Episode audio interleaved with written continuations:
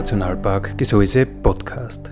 Der Podcast des einzigen Nationalparks der Steiermark.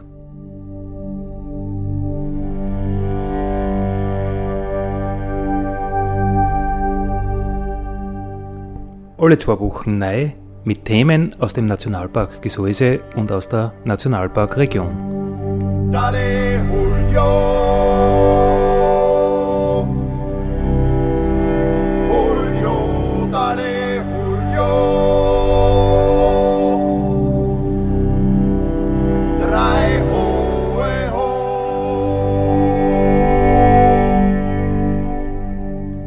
Schön, dass ihr mit dabei seid beim Nationalpark Gesäuse Podcast. Andi Hollinger spricht. Heute sind wir wirklich im Nationalpark mit unserem Thema. Unser Thema heute ist das Erlebniszentrum Weidendom und die Chefin davon ist bei uns zu Gast, Denise Reiter. Christi, Servus. Ja, Christi, Andi. Schön, dass wir uns mal außerhalb vom Büro treffen und dass ich die heute im Radio besuchen darf. Ja, Denise, du bist ja fast nur frisch gefangtes. Seit wann bist du bei uns im Team? Ja, du hast recht. Ähm, Anfang Februar habe ich euch zum ersten Mal beehrt und ja, bin von allen ganz herzlich aufgenommen worden und muss sagen, es hat nicht lang gedauert und ich habe mich gleich daheim gefühlt. Ja, äh, Erlebniszentrum Weidendom im Februar, das heißt, das war ein bisschen so ein, ein Soft Start. Ja, von den Programmen her war es ein Soft Start, aber von dem Programm, das intern äh, in der Verwaltung zum Tun war, war doch einiges. Ähm, wir haben ja doch gleich mit einigen Bauprojekten begonnen. Da hat es sehr viel zum Organisieren gegeben. Also es war eher ein Sprung in den kalten Schnee, würde ich sagen. Ah ja, ah ja, ah ja, siehst, hätte ich schon fast wieder vergessen. Äh, du bist ja als Baumeisterin eigentlich angestellt gewesen. da tat sich mein Papa jetzt gefreut. ja, heute plaudern wir über das Erlebniszentrum Weidendom und die Denise Reiter ist zu Gast. Sie ist die Chefin dort und hat, äh, wir haben es zuerst schon gesagt, als Baumeisterin angefangen. das, das Leben am Bau der Denise äh, Reiter, aber ich glaube, äh, das hast du wieder am Nagel gehängt. Also den Job nicht, aber den Teil der Arbeit. Ja, weil er abgeschlossen ist. genau. Na, äh, wir haben bis Mitte April waren wir damit eigentlich beschäftigt, wobei ich weiß ganz genau, dass äh, die zwei Mädels, die mich dieses Jahr unterstützen, zuhören und die wissen, dass wir doch sehr lang beschäftigt waren und bis vor einigen Wochen noch ein paar Weiden herumgelegen sind. Aber genau, ähm, wir haben im Februar begonnen, Weiden zu organisieren. Es war so, dass der Weidendom, die Hauptkuppel, ähm, doch vom Winter sehr in Mitleidenschaft gezogen war. Gell, die ist ziemlich zusammengebrochen und da kam eben gleich zu Beginn der Auftrag an mich, Denise, das muss saniert werden. Ähm, ja, und dann haben wir eben geschaut, dass wir da ordentlich lange Triebe bekommen, dass wir das alles organisieren mit den Spezialisten aus Deutschland, die schon beim ersten Weidenbau dabei waren, also das Team von Marcel Kalberer. Und es war total super, ganz viel Freiwillige. Nochmal danke an alle, vor allem vom Nationalpark, die da jetzt mitgeholfen haben. Auch. Ähm, wir haben das dann Mitte April, da war dann sogar der Schnee schon fast weg beim Weidendom, haben wir dann die Hauptkuppel eben wirklich saniert in einer Woche. Also das war ja viel Arbeit, hat aber total viel Spaß gemacht und war auch für mich eine Premiere. Also ich habe noch nie ein lebendiges, so großes Bauwerk gebaut. Ja, wenn man so an Bautätigkeiten denkt, dann denkt man sich, naja, wenn es was hat, ein Gemälde und zugeschmiert und passt, zu, drüber geweißend. Äh, wie muss man sich das vorstellen bei, bei einem Weidendom, bei so einem lebenden Bauwerk, Baum? Werk. Wie funktioniert das? Also eine Weidenkuppel besteht quasi aus mehreren Bündeln von Weidenrouten. Man muss sich aber vorstellen, die sind doch, also, also eine Route ist schon sechs, sieben, acht Meter lang. Ja. Und zuerst brauchst du mal Stahlrohre, die man ineinander steckt und dann biegt, dass man entsprechende Längen für einen Bogen zusammenkriegt. Und dann werden da eben die Weidenruten dran gebunden und dann muss man schauen, dass man diese teilweise sechs, sieben Meter hohen Bögen da hinein manövriert. Die alten, abgestorbenen Weidenruten muss man entfernen. Wir haben für die neuen mit einem Mini-Bagger so einen halben Meter tief in die Erde gegraben, dass wir die da reinbringen. Genau. Und dann schauen, dass das alles im Idealfall auch wieder eine schöne Form hat, gell? Ja.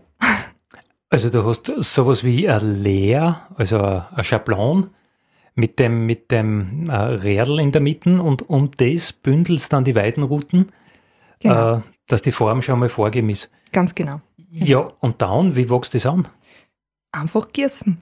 Ganz simpel. Also es gibt nichts Dankbares als Weiden, äh, weil die immer anwachsen. Ähm, die bilden auf der Seite dann Wurzeln und wir haben gar nicht lang gießen müssen. Äh, das Wetter war gnädig, es hat dann eh noch mehr gekriegt. Okay. Ja. ja, das wird auch der Grund sein, warum die Wildbach- und Lawinenverbauung auch überall, wo so Sukzessions-, Erosionsflächen haben, einfach Weidensteckerl einstecken. Genau. Weil die halt unglaubliche Ausschlagsfähigkeiten haben. Man glaubt das nicht, wachsen zwei mhm. Meter oder drei im Jahr äh, und, und bilden Wurzeln, stabilisieren das, den Boden. Das ist natürlich für die Wildbachverbauung ein, ein großes Thema. Bei dir beim Weidendom ist es kein Thema, dass der Boden fixiert wird, wobei du bist ja auch ein bisschen auf, um, naja, Schwemmland. Das stimmt. ja, ähm, es kommt durchaus vor, dass beim Weidendom ein Hochwasser ist. Also da ist nicht schlecht, wenn der Weidendom dann stehen bleibt. ein Grund mehr, dass ordentlich anwachsen genau. so in diese Weiden. Du, und äh, wo sind die Weidenrouten her? Also die Weide ist ja uralte Kulturpflanzen und, und hat es Jahrhunderte, wahrscheinlich Jahrtausende geben, aber das ist ein bisschen aus der Mode gekommen. So richtig schöne Kopfweiden haben wir im Enstal eher weniger.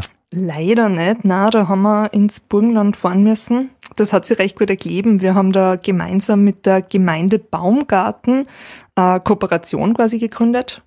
Der Bürgermeister hat einen Haufen Kopfweiden, die gepflegt werden haben müssen. Und dann haben wir gesagt, ja passt, ähm, dann schneiden wir die und das Material nehmen wir auch gleich mit. Und der war sehr glücklich und wir waren auch glücklich und somit war das eine Win-Win-Situation.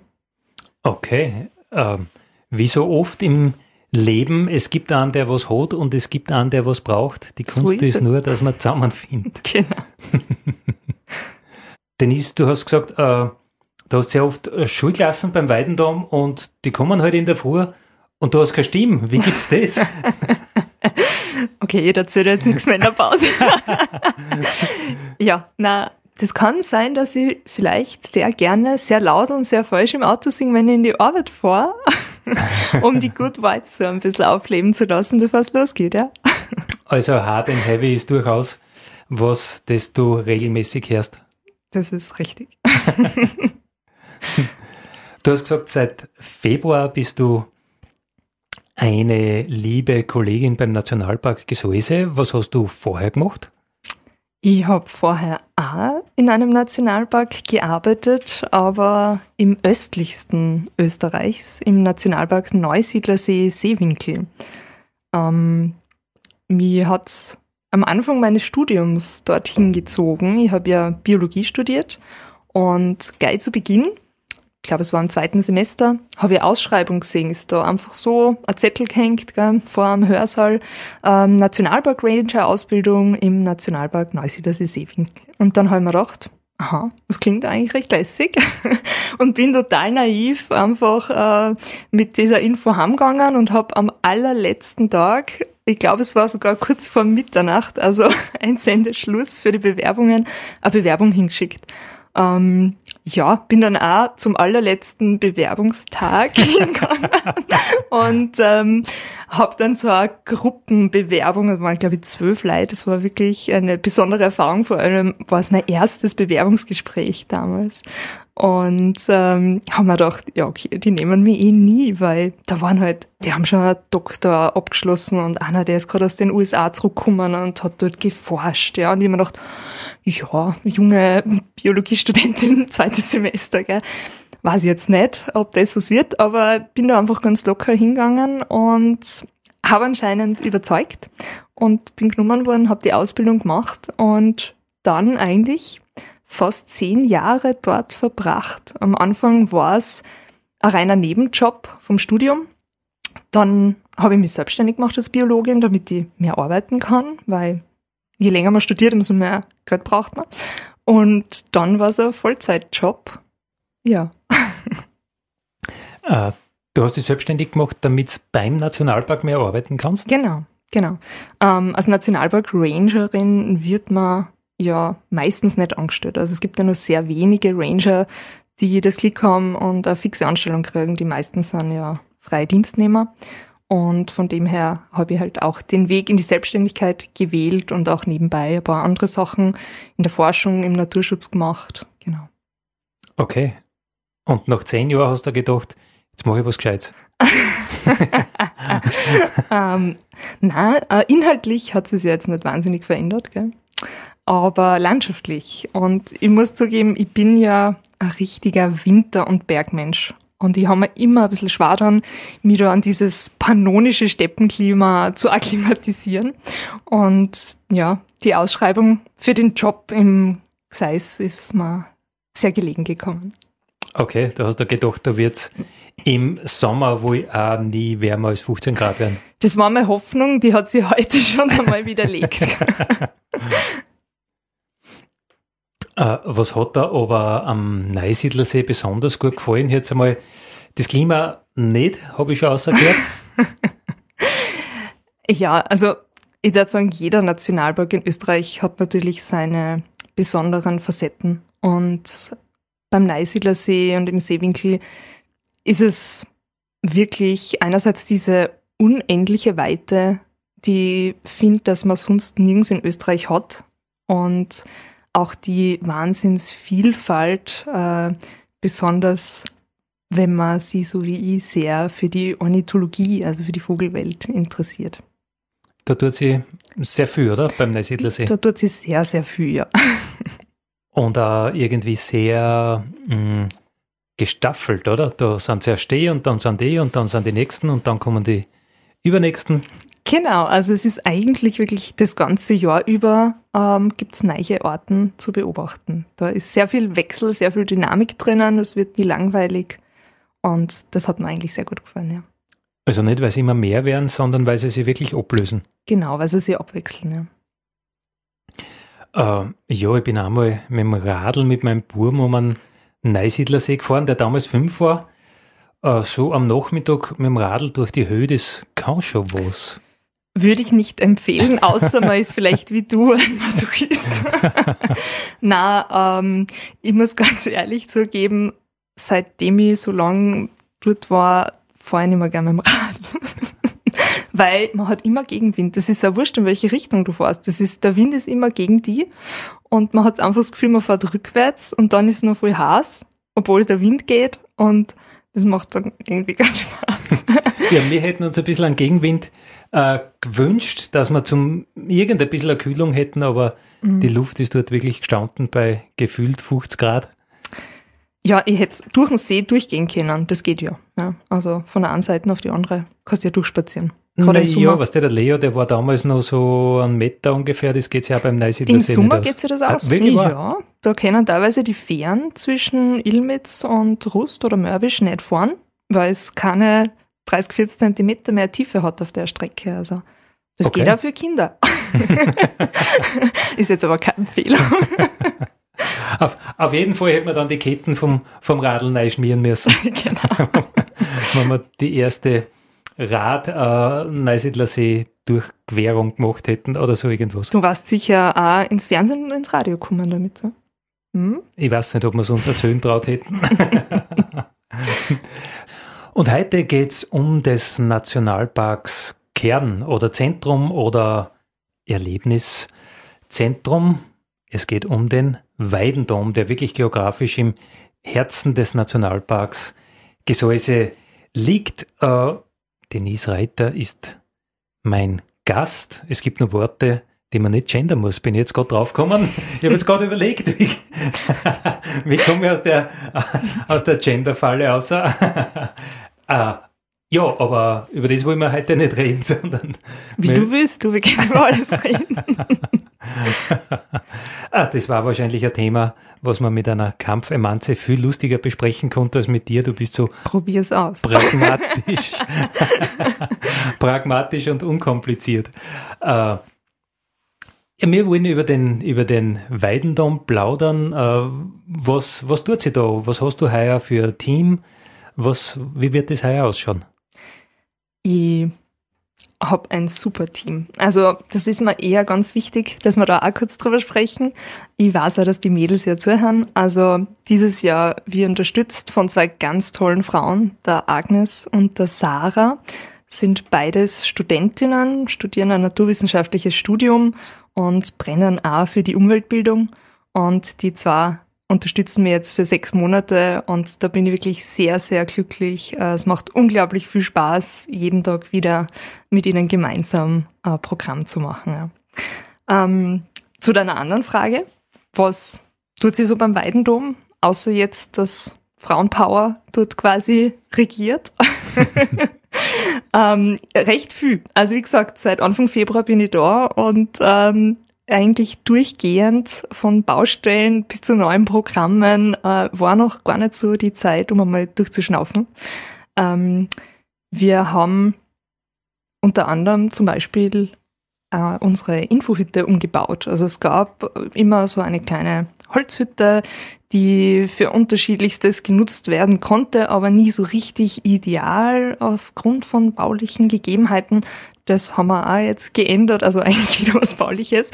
Ähm, haben das jetzt so gestaltet, dass wir da einen kleinen Shop-Bereich auch haben.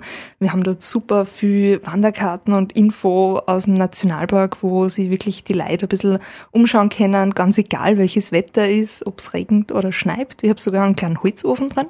Also wie es jetzt noch so kalt war, haben wir eingeheizt. Da waren die dann gleich länger da. Gell? Hm.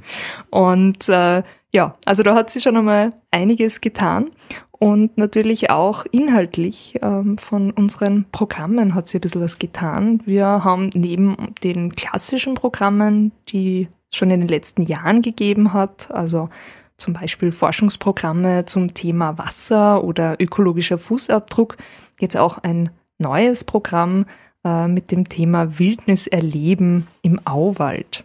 Wir haben ja das Glück, dass direkt beim Weidendom ein Auwald angrenzt, die Lettmeier Au. Und ich als Biologin finde das schon sehr besonders, weil das Gseis assoziiert man, finde ich, eigentlich sehr stark mit Bergen, mit Wald, aber nicht hm. so richtig mit Auwald. Wildes Wasser, steiler Föß, eine ganz, ganz eine enge Schlucht, aber Auwald hat da sicher keinen Platz. Glaubt man? Glaubt man, genau. Also wäre irgendwie so die der erste Gedanke, aber das stimmt gar nicht. Ja, wir haben einen richtig schönen Auwald und freuen uns jetzt drauf, dass wir da eben dieses neue Programm haben und mit unseren Gästen von groß bis klein gemeinsam ein bisschen erforschen können und auf die Besonderheiten der Tier- und Pflanzenwelt dieses Auwalds eingehen können, auf die Wildnis, die dort herrscht. Und ja, das macht richtig Spaß. Also kann nur empfehlen, dass ganz viel vorbeikommen. ja, ich kenne nur das äh, ja, Arbeitstitel Mikrotheater war immer mhm. so in aller Munde. Also man holt kleine Schauspieler aus der Enns, aus dem Jonsbach, aus dem Tümpel, der daneben ist und schaut die unter dem Mikroskop an. Gibt es das noch? Ja, natürlich gibt es das noch. Ähm, das ist quasi unser Wassererleben-Programm. Das, also, ich meine, das Gseis und die Enns, das gehört zusammen. Ja, und finde ich ein absolut faszinierendes Programm für die Leute. Gell? Also wenn du dir vorstellst, der Tümpel, der beim Weidendom ist, ja, wenn du hingehst und ich sag das oft zu den Leuten, jetzt greift mal mit die zwei Händen ein, nehmt ein bisschen Wasser aus. Ja? Dann schauen sie in ihre Hände und sehen nix. Vielleicht so schwarze Punkte oder sie haben irgendeine Pflanzen rausgefangen. Ein bisschen ein dreckiges Wasser. Ein bisschen ein dreckiges Wasser, aber das war's schon, gell. Und dann sagen wir, okay, Jetzt schauen wir uns das mal unter dem Mikroskop an. Und auf einmal tauchst du in eine Welt ein, die ist eigentlich für uns alle so nicht greifbar. Ja. Ähm, wir haben das, was du angesprochen hast, dieses Mikrotheater auch neu gebaut. Das ist jetzt noch größer und äh, professioneller, würde ich sagen. Also da gibt's richtiger Theater. Es gibt richtiger Theater, genau. Und da steht eine große Leinwand drinnen, da steht ein richtig großes, tolles Mikroskop und wir können über dieses Mikroskop äh, direkt quasi live diese Kleinstlebewesen auf die Leinwand projizieren und dann siehst du halt einmal einen Wasserfloh so auf zwei, drei Meter aufblasen und ähm, siehst nicht nur das Tier, sondern auch in das Tier. Also mal so ein Herzschlag von einer Tellerschnecke zu sehen, gell? und zu sehen, okay, das das ist da jetzt gerade drin im Mikroskop und das Herz pumpert und das ist halt wirklich für die Leute faszinierend und das bleibt da immer hängen und da kommen sie immer wieder und lassen sie überraschen und in eine andere Welt entführen. Ja, das hat mich ja sehr fasziniert, dass sehr viele von diesen Wasserlebewesen eigentlich ganz oder fast oder teilweise durchsichtig sind und man sieht da, was da alles drinnen sind, äh, drinnen ist und man sieht die Eier beim Wasserfloh und man sieht, uh, jetzt kommt ein, ein Baby zur Welt und man ist praktisch Geburtshelfer und fiebert mit, obwohl eh alles gut geht. Und wie es halt so im echten Leben auch ist, dann kommt die Libellenlarve. ja, die Dramen sind vorprogrammiert. Also das kann ich fast schon garantieren. Äh, Gerade momentan haben wir jedes Mal wieder ähm, beim Wasserprogramm Dramen, die sie abspülen, äh, fressen und gefressen werden. Noch näher kriegst du das eigentlich nirgends, nicht einmal äh, in irgendeiner Naturdoku wird es so nah abgebildet. Gell? Also Action. Ja, wir haben ja, ich habe ja früher ganz viele Infoauftritte gemacht und da haben wir das Mikrotheater auch oft mitgenommen, Mikrotheater Weidendom on Tour. Äh, und einmal ist uns passiert, wir haben einen ganz großen Behälter gehabt mit so Kleinstlebewesen, aber wir haben den Göbrandkäfer übersehen. Großer Fehler. da war dann nicht mehr viel drin, oder? der, Ge der Göbrandkäfer war deutlich besser zum Sehen. ja. Der war glücklich, der hat einmal All You Can Eat quasi gekriegt. Mit aller Gewalt, genau so war das. Weißt du, was für mich das schönste Angebot ist beim Weidendom? Ich glaube, ich weiß es, ja. Aber ich weiß nicht, was im Radio sagen. naja, für einen Kletterer ist das allerschönste Angebot beim Weidendom das riesengroße Fernglas, das dort fix montiert ist und du kannst da wirklich einen schönen Tag aussuchen. Am Nachmittag, du fährst gerade zufällig beim Weidendom vorbei und du denkst da, wow, äh, wo geht jetzt genau äh, die Planspitze Nordwest auf und wo die Optima und wo die Lindner Wagner und wo diese und wo jene und du äh, stößt dich da eine halbe Stunde zu dem Fernglas hin, das auch funktioniert, ohne dass man ein Geld reinschmeißt, was ja nicht überall so ist. Stimmt, ja. Und für einen Kletterer ist ja das, ist ja das ein Wahnsinn. Und du nutzt es natürlich nur eben rein seriös und schaust da die Kletterrouten an. Und sonst nichts. Und sonst nichts. Weil, ob das fesche äh, Kletterinnen waren oder nicht, das kann man dann doch nicht erkennen. Man kann sehen, was haben sie an und klettern sie mit Rucksack oder ohne. Aber so ganz genau, na, bis, bis auf äh, äh, biometrische Merkmale geht's, geht's, geht's nicht mit dem Fernglas. Aber wir Kletterer schauen ja, äh, wo sind die Risse und wo sind genau. die Überhänge. Ganz seriös eben, ja. ja. Selbstverständlich, ja, ja. Rein fachliches Interesse. Genau. Du, was tut sich sonst beim Weidendom? Gibt es noch das Kino? Natürlich gibt es das Kino noch. Äh, Juli, August, jeden Donnerstag auf Nacht, 21 Uhr. Wunderschön. Ja, also beim Sternenhimmel am Abend kann man eben circa zwei Stunden, je nachdem welcher Film es ist, ähm, handausgewählte Filme von unserem Direktor, vom Herbert, sich anschauen. Ah, der Chef macht persönlich das, das ja. Kinoprogramm. Okay. Genau. Uh, ich habe mir gedacht, jeder darf sich was wünschen. Ah, das, jetzt, jetzt, jetzt sind wir schon in die Interne. Ich glaube, wir dürfen man, morgen nicht mehr ins Büro kommen. Darf, darf man nicht alles ausplaudern, dass der Chef höchstpersönlich dann das zensuriert? ich glaube, es ist keine Zensur, sondern es ist wirklich einfach äh, eine Leidenschaft wahrscheinlich von auch, gell? die Passion ein bisschen da dazu für Natur- und Kunstfilme und da freuen wir uns natürlich auch und lassen uns überraschen was es da alles für ein tolles Programm geben wird diesen Sommer. Ja, und was mich ja besonders gefreut, der allerletzte Film in der Saison ist immer einer aus der Region. Und äh, dieses Jahr wird es ganz was Ungewöhnliches sein. Ich weiß schon, was es ist. Ja, nämlich ein Landkrimi, genau. der, der in der Radmat worden ist. Und die Katrin Laubichler, die ja in Atmund Vize-Bürgermeisterin ist, wird persönlich den Film anmoderieren und kommentieren, weil ja äh, ich glaube sogar bei ihr daheim äh, in der Stube sind einige Szenen draht worden und also da gibt es jede Menge Blick hinter die Kulissen, auf das freue ich mich schon. Äh, Kino beim Weidendom ist jeden Donnerstag. Jeden Donnerstag, genau, im Juli und August. Und Kindergeburtstag gibt es noch und Heiraten gibt es noch Na, und fast. Kindergeburtstag gibt es noch, ja. Heiraten gibt es leider nicht mehr. Also wir eh sehr traurig. oh. Ja. Hm. Leider haben wir da keine Bewilligung mehr gekriegt, weil wir einfach zu weit sind im Nationalpark, landschaftlich jetzt. Ja, Wildnis ist natürlich ein Riesenthema und ja, wo der Jansbach in die Enz mündet, da kann natürlich beim Hochwasser oder beim Starkgewitterereignis kommt natürlich schon was passieren. Genau. Und das ist dann ungut für Und die, die- Braut und die- den Bräutigam. Die Ehe darf nicht so wild sein. Also. Themenwechsel. Du, und mit dem Sulzi gibt es noch in den Nachthimmel schauen. Das ist richtig, ja, natürlich. Ja, das gibt's auch. Der freut sich ja total drüber, dass wir dieses Mikrotheater jetzt eben professionalisiert haben, weil das kann er jetzt auch noch am Anfang nutzen, um ein paar Sternenbilder zu erklären. Da hat er schon so Ideen, hat er mal gesagt, äh, wo man sie am Boden legt und dann kann man da die Sterne rauf projizieren und am Anfang so ein bisschen was Einführendes sorgen, bevor es rausgeht, äh, dass man zumindest ein bisschen schon das eine oder andere Sternchen kennt. Ja, habe ich ein paar Mal schon mitgemacht, das Programm mit äh, unserem Ranger Johannes Sulzbacher, der unglaublich beschlagen ist, wenn es um die griechische Mythologie geht und der zu jedem Stern eine Geschichte parat hat. Also das ist äh, wirklich was, was man, was man sich einmal geben sollte.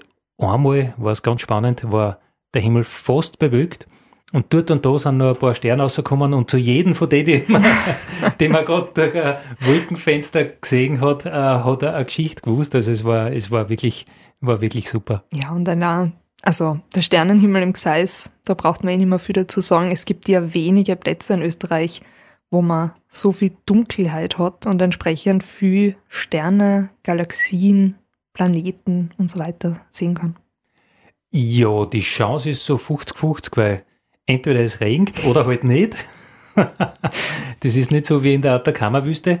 Aber wenn es nicht regnet, dann haben wir offenbar äh, ja, einen der dunkelsten äh, Sternen- oder Nachthimmel überhaupt in Mitteleuropa.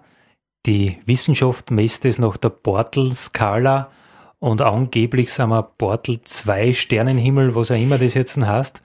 Äh, für die, die gern googeln, Bortle schreibt man das. äh, und die sollen sich da mal überzeugen, was Bortle 2 bedeutet. Also eine Sensation. Jansbach, das Bergsteigerdorf Jansbach, ist ja der Ort in Österreich, wo überhaupt der dunkelste Sternenhimmel innerhalb von einer Ortschaft gemessen worden ist. Mhm. Schau, das war ich gar nicht gewusst. Ja, bitte, Ja, Bildungsradio. Sehr gut. aller Warnungen zum Trotz, wie ich das jetzt machen, was man nicht tun darf bei einer Biologin. Ich will dich nach deiner Leidenschaft fragen, wo dein, wo, wo dein Herz herschlägt und was dich interessiert. Habe ich am Anfang nicht tun können, weil sonst hätten wir die ganze Stunde nur über das quatscht. Das ist so gemein. Und ich muss mir jetzt ganz kurz fassen, gell? Na, wir haben noch sechs Minuten. Ähm, naja, ich bin ja eigentlich Zoologin, also innerhalb der Biologie spezialisiert man sich auf irgendwas, weil alles Wissen ist schwierig. Und innerhalb der Zoologie habe ich mich auf Verhaltensbiologie spezialisiert, weil ich einfach schon wissen wollte, warum verhalten sich Tiere, wie sie sich eben verhalten. Und ähm, ja, ganz besonders spannend für mich ist halt einfach die Vogelwelt. Ja. Das ist für mich eine Tiergruppe, die repräsentiert einfach Freiheit, Vielfalt und äh, so gedanklich konstruierte Grenzen, die der Mensch gesetzt hat, sprengen die, finde ich, auf. Okay. Wobei, das letzte Mal, nein, das letzte Mal nicht, äh, sondern vor ein paar Jahren, wie ich klettern war, ist uns in der Wand ein Gams unterkommen, zwischen erster und zweiter Seillänge und ist praktisch, hat geübt für, für die Gamsbrumpf, wo ja praktisch die Bäcke gegenseitig durch die Wand treiben und ist innerhalb von gefühlt 10 Sekunden 200 Meter über die Wand abgesprungen. Also Das ist jetzt aber kein Vogel, gell? Ein Gams. Genau deswegen möchte ich dir das erzählen, Also, weil okay. es Die gibt, wäre gern einer gewesen. Na, es, gibt da, es gibt da andere Viecher, die ein unglaubliches Freiheitsgefühl symbolisieren. Das wollte ich sagen. Die Frage, damit. ob das wirklich freiwilliges Freiheitsgefühl war. Aber ich glaube, die Gams hat wahrscheinlich nicht so ähm, das humanistische Weltbild äh, geprägt, äh, im Sinne von, dass es es gesprengt hat wie die Vogelwelt. Weil du musst dir vorstellen, Wissenschaftler haben immer versucht, auch zu untermauern, warum der Mensch sich abhebt von den restlichen Tieren. Und da hat man halt versucht, ja, verschiedene Sachen wie die Sprache, Werkzeuggebrauch oder die Fähigkeit zur Empathie herauszunehmen und zu sagen, ja, das kennen einfach nur wir. Ja. Und dann sind die ersten Verhaltensbiologen gekommen und haben gesagt, mm, da gibt es einen Offen, der braucht ein Werkzeug. Und dann hat man gesagt, ja okay, das sind halt dann Menschenoffen, gell. Und dann sind immer mehr Verhaltensbiologen gekommen und dann waren halt welche dabei, die gesagt haben, äh, übrigens Vögel, die brauchen auch Werkzeug und die haben auch Sprache und die haben sogar Dialekte und ja, Empathie geht auch, ja. Ähm, ja, und dann haben wir ein Problem gehabt, weil Vögel sind wirklich weit, weit von uns evolutionär entfernt. Und ähm, das ist auch Mitgrund, warum ich diese Tiergruppe so sehr liebe. Das ist ein super, super, super neues Thema für mich, was mich persönlich auch voll interessiert. Äh, was ist der Unterschied zwischen Tier und Mensch? Ich finde das unglaublich spannend. Da gehen wir jetzt dann sehr stark in die Philosophie. Ähm, hätte ich übrigens auch mitstudiert. Also ich habe ja auf der Veterinärmedizinischen Universität in Wien meinen Master gemacht, einen englischen interdisziplinären Master zur Mensch-Tier-Beziehung und ein Teil davon war Philosophie und da ist genau auch um solche Fragen gegangen. Uh, der Termin steht noch nicht fest, liebe Denise, aber das Thema haben wir schon mit zwei. Okay, super, ja. Passt. ja, also ein Thema war ja da immer, uh, das Tier hat, hat, hat keine Zeit. Da gibt es kein gestern, heute, morgen. Und dann erklärst du mir das, warum er oft irgendein Schiffsteckerl nimmt und drei Stunden wohin tragt zum Termitenbau, damit er dort geplanterweise was außerstierlen kann. Also, es wird, glaube ich, eng für uns Menschen das passt schon so, ja. Das, das, hat alles, das hat alles seine Richtigkeit. Das hat alles seine Richtigkeit und ich glaube, je offener wir nicht nur anderen Menschen gegenüber, sondern einfach auch unserer Natur sind und je mehr wir Vielfalt schätzen, umso schöner wird unser aller Leben. Das war jetzt ein perfekter Schlusssatz, aber jetzt haben wir gerade noch zwei Minuten, gell? Hm. ich kann mir noch einen überlegen. genau, wir brauchen nur einen guten Schlusssatz in, in für zwei Minuten. aber äh, eine private Leidenschaft, das ist das Schlittenhundefahren. Ja, das stimmt auch, genau. Also dadurch, dass ich ja immer ein Wintermensch bin und ich habe halt einfach die Liebe zu Hunden, äh, ich liebe einfach Hunde. Ähm, ich glaube, das war mein erstes Wort auch und ähm, vor allem diese Rassen, die keiner wirklich haben will, also die so ein bisschen schwierig sind. Ähm, nordische Rassen, die dafür bekannt sind, dass man nicht unbedingt so leicht mit ihnen arbeiten kann, ähm, die sehr starke Charaktere haben und ja, ich habe, äh, wie ich im Seewinkel gearbeitet habe, im Winter nicht so viel zu tun gehabt, da haben wir gedacht, du musst was anderes machen und dann habe ich als Schlittenhunde-Guide gearbeitet und ja, das ist ein wunderschönes Hobby. Du bist in der Natur, du arbeitest mit dem Tier gemeinsam und du fühlst dich da auch äh, dem Wilden sehr nah. das heißt, äh, die Kernbotschaft Wildnis, Natur, Natur sein lassen, die tragst du auch ein bisschen in deiner Philosophie und in deinem Herzen ich darf nicht sagen nur ein bisschen, ähm, sondern das lebe ich einfach. Ähm, und das merkt man wahrscheinlich auch, wenn man mir mal beim Weidendom besucht oder ein Programm mit mir macht. Äh, ich habe meinen Beruf zur, also quasi bin meiner Berufung eigentlich gefolgt. Das ist kein Beruf, sondern es hat nie eine andere Wahl gegeben. Das ist meine Leidenschaft und das liebe ich, ja. Also das ist kein Zufall, dass die Denise das macht, was die Denise so macht. Daddy,